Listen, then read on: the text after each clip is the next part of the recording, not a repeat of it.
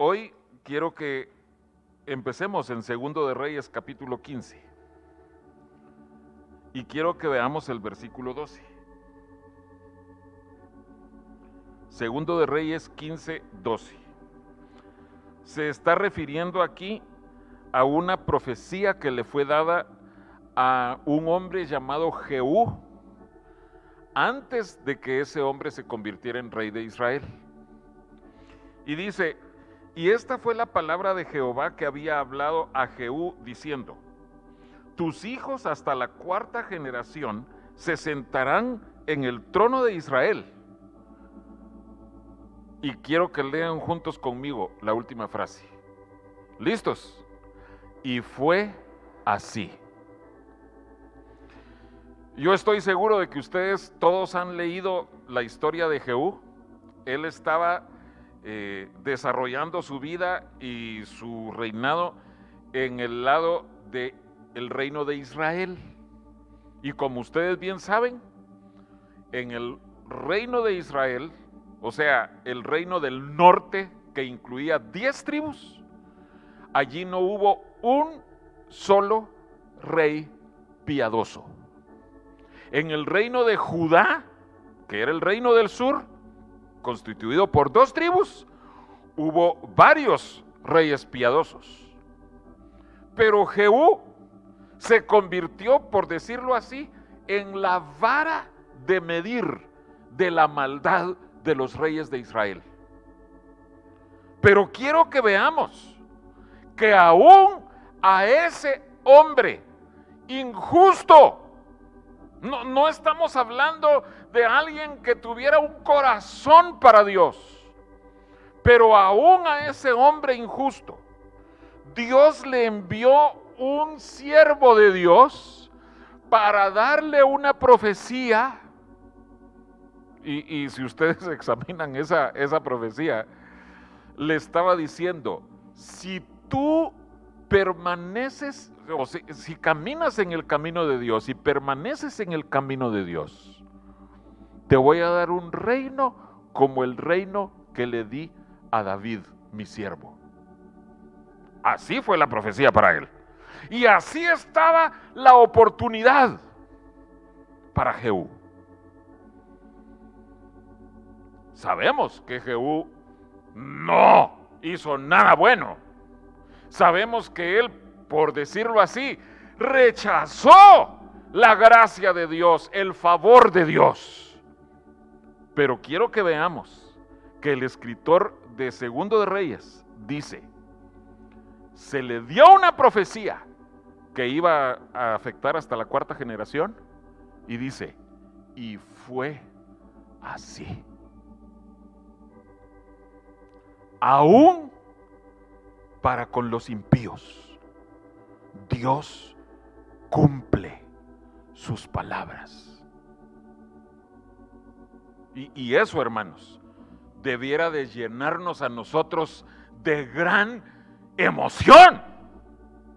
Porque si eso hace Él con los impíos, imagínese cada uno de nosotros cómo va a Él a deleitar cumpliendo sus palabras con nosotros, los que somos escogidos por Él. Y, lo estoy diciendo sin ningún orgullo, porque realmente no tenemos nada de qué estar orgullosos, pero sí agradecidos de que Dios se haya fijado en nosotros. Miren lo que dice Isaías capítulo 46. Isaías 46.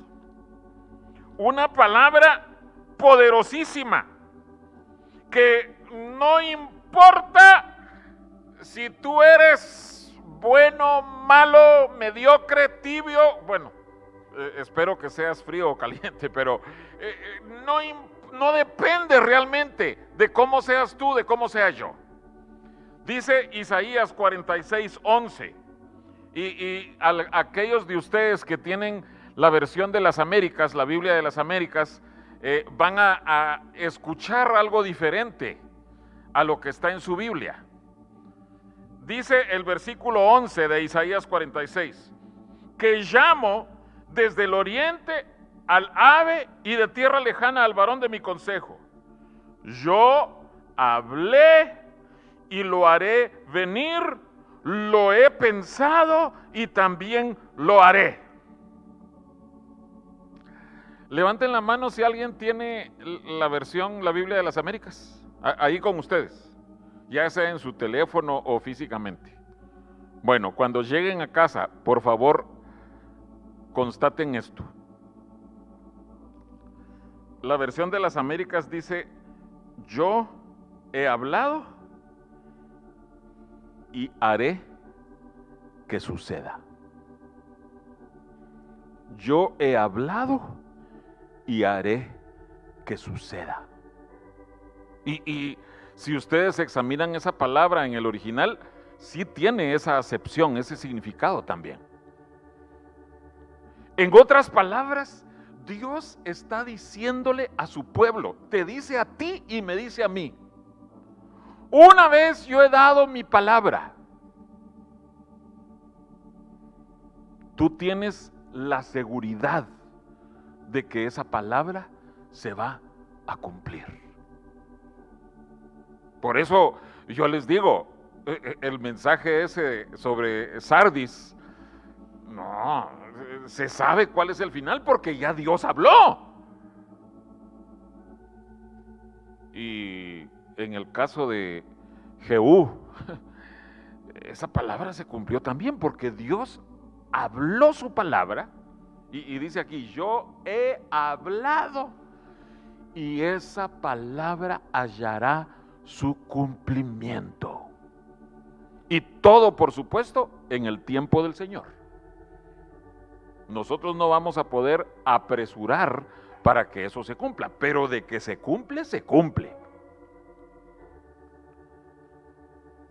Ahora sí quiero que vayamos a Hechos 27.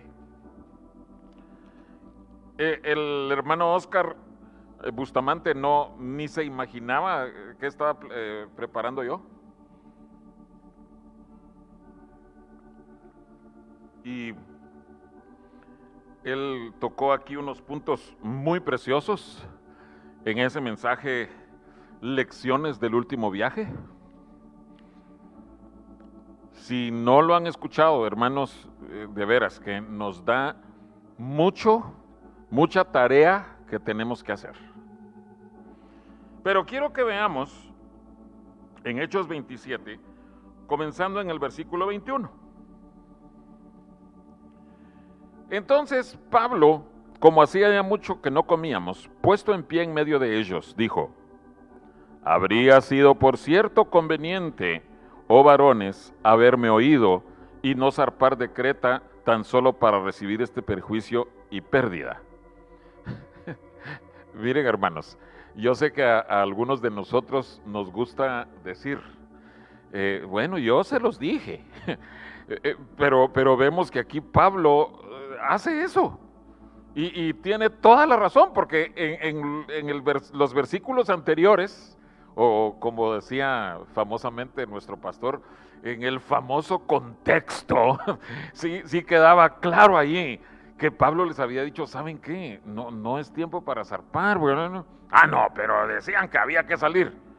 Entonces, pero ahora, verso 22, os exhorto a tener buen ánimo pues no habrá ninguna pérdida de vida entre, entre vosotros, sino solamente de la nave. Fíjense, cuánta descripción detallada da aquí. Ninguna vida humana va a perderse. La nave sí se va a perder. Verso 23. Porque esta noche ha estado conmigo el ángel del Dios de quien soy y a quien sirvo, diciendo, Pablo, no temas. Dios habló. Dios habló y sucederá. Y quiero que lo apunten así. Dios habló y sucederá. Amén. Hermanos,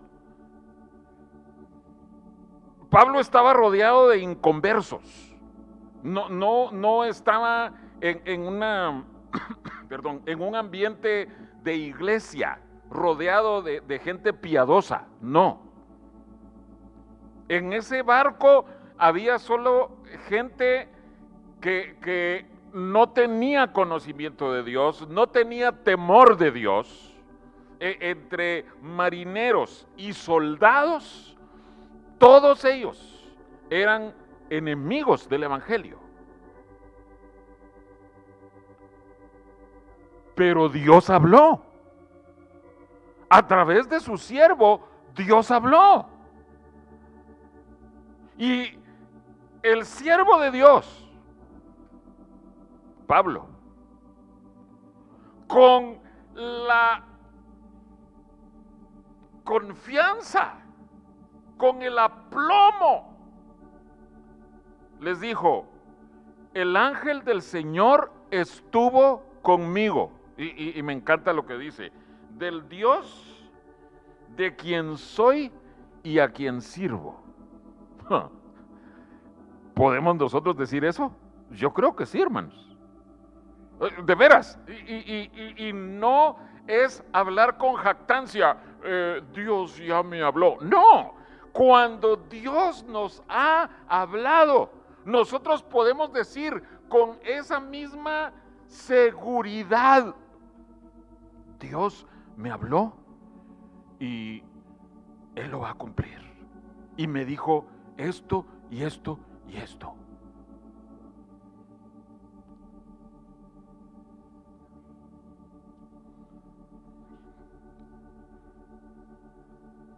Y quiero que, quiero añadir que Pablo podía decir, y acontecerá exactamente como se me dijo. Y nosotros podemos decir eso también.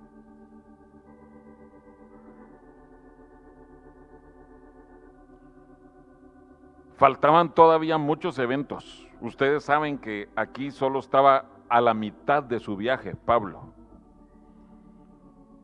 Faltaba los soldados pícaros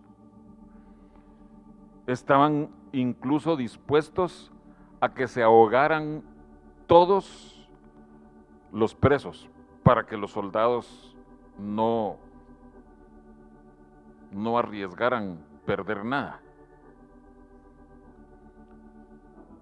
Faltaba todavía que llegaran a la isla de Malta o Melita. Faltaba todavía que una víbora mordiera a Pablo, ¿se acuerdan ustedes? Y en todos esos pequeños eventos se corría el riesgo de que la palabra de Dios no se cumpliera. Pero Pablo habló firmemente. Dios ya me dijo que yo tengo que presentarme a Roma. Entonces, que los soldados amenacen con que nos van a ahogar, él se encargó de negociar con ellos para que no los dejaran morir.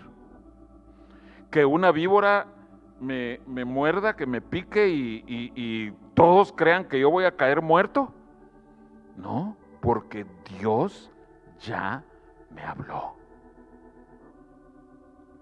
Amén. Y les repito, hermanos, no se trata de vivir en esta vida con orgullo, con jactancia, con prepotencia.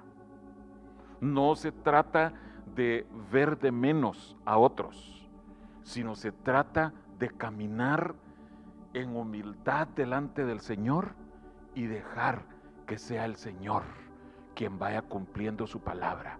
Y nosotros solo agachar la cabeza. Lo mismo sucedió, y si podemos ir a Romanos capítulo 4, Lo mismo sucedió en el caso de nuestro padre Abraham, que era el otro pasaje que tocaba el hermano Juan Carlos Perales.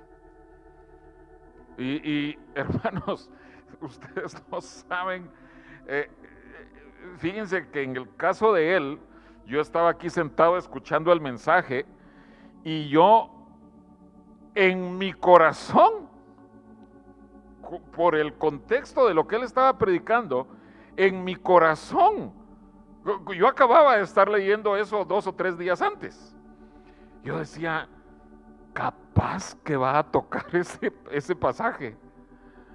Es, es, capaz que lo, que, lo, que lo toca. Y dicho y hecho, dice Romanos 4, del 18 al 20.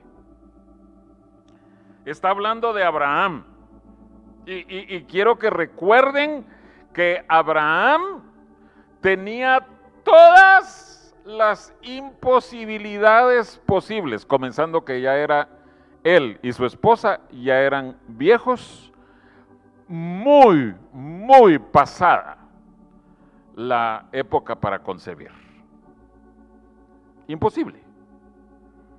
Verso 18. Um, él creyó en esperanza contra esperanza para llegar a ser padre de muchas gentes conforme a lo que se le había dicho, o sea, a la palabra de Dios. Así será tu descendencia. Y no se debilitó en la fe al considerar su cuerpo que estaba ya como muerto, siendo de casi 100 años, o la esterilidad de la matriz de Sara. Tampoco dudó por incredulidad de la promesa de Dios, sino que se fortaleció en fe, dando gloria a Dios, plenamente convencido de que era también poderoso para hacer todo lo que había prometido. En otras palabras, para cumplir su palabra.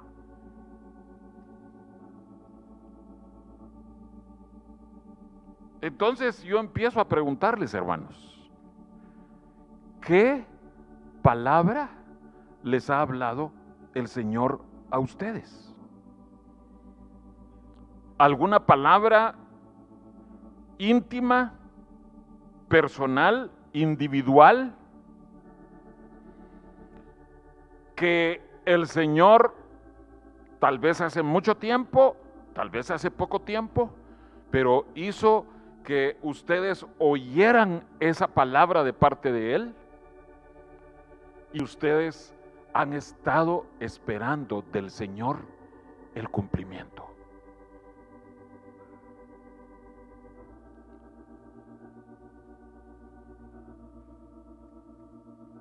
Puede ser una obra que el Señor haya dicho que va a hacer en sus corazones.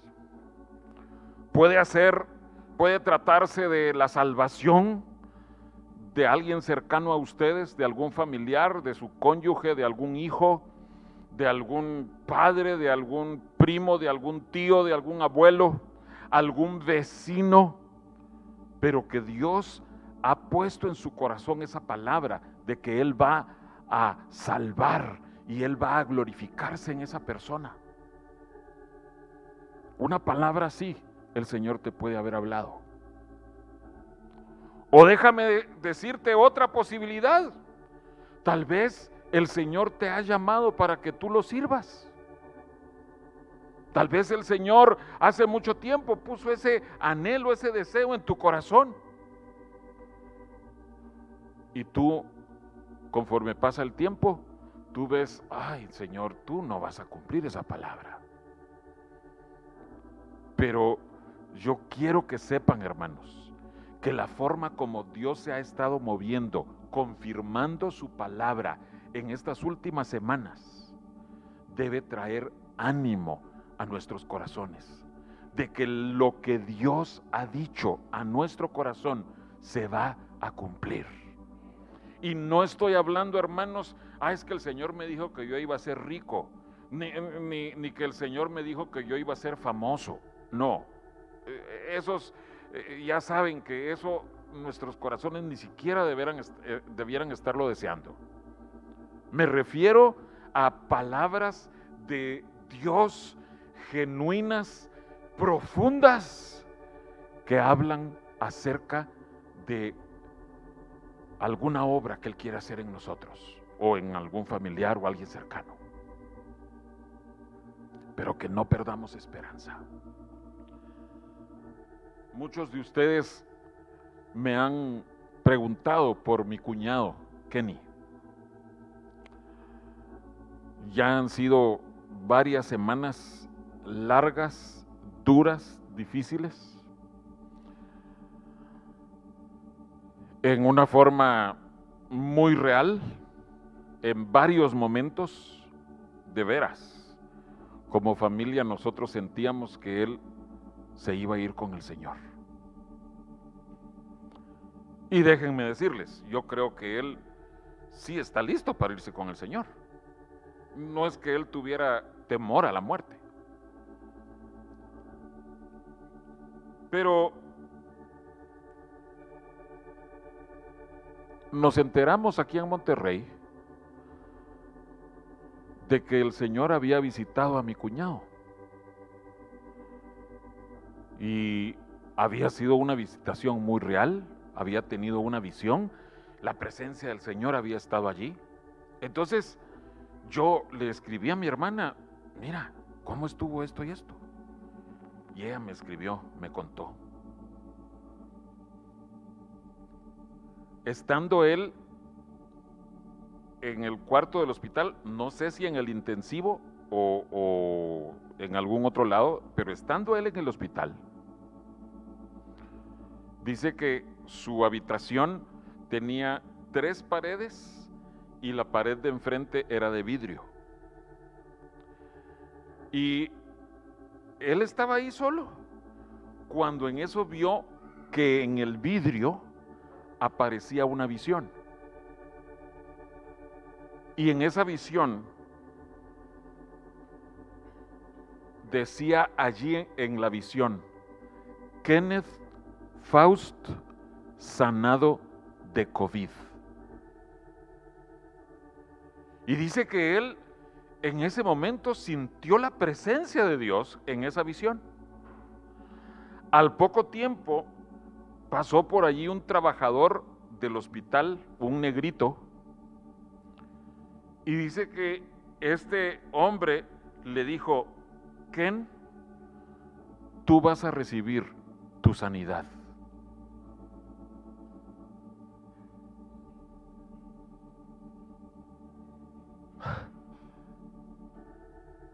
Estaba abrumado. Él se seguía sintiendo mal, pero, pero sabía que Dios le estaba hablando. Y yo le pregunté a mi hermana, mira, ¿y, tú has sentido algo del Señor?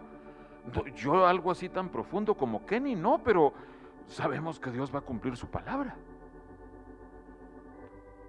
Hermanos, todavía tuvo varias complicaciones y en esas varias complicaciones creíamos que se iba, que una hemorragia, que un coágulo, que luego la respiración, así.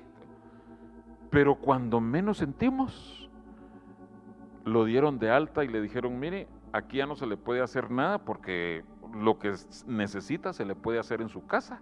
Necesita unas terapias y está en la casa de su hija y sus nietos están cuidando y atendiéndolo.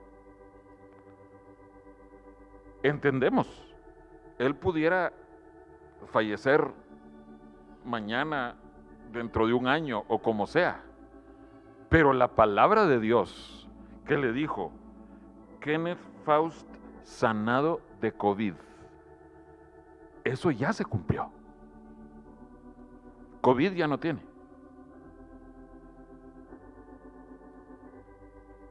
Ese tipo de palabra quiere darnos el Señor, hermanos. Que nosotros podamos caminar oyendo en nuestros oídos y en nuestros corazones palabras del Señor que van a infundirnos aliento para que caminemos y sigamos adelante.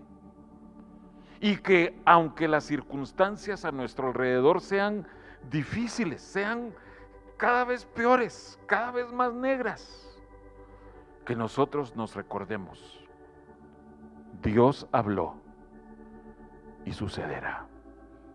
Amén. Vayamos al Salmo 119.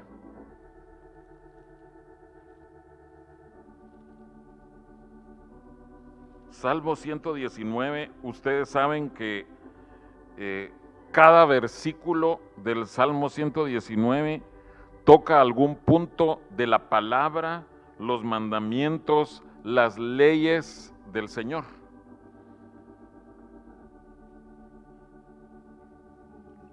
Pero miren lo que dice el versículo 49. Allí la palabra no se está refiriendo a la palabra escrita, a la Biblia, a la ley. Ahí se está refiriendo a algo que Dios mismo le habló al salmista. Y dice el verso 49 del Salmo 119, acuérdate de la palabra dada a tu siervo, en la cual me has hecho esperar. Y yo los invito, hermanos. Yo quiero poderle decir al Señor, Señor, tú me has dicho tal y tal cosa. Señor, tú me hablaste desde hace mucho tiempo esto y aquello y lo otro. Yo sé que lo vas a cumplir. Yo sé que lo vas a cumplir porque Dios habla y su palabra se cumple.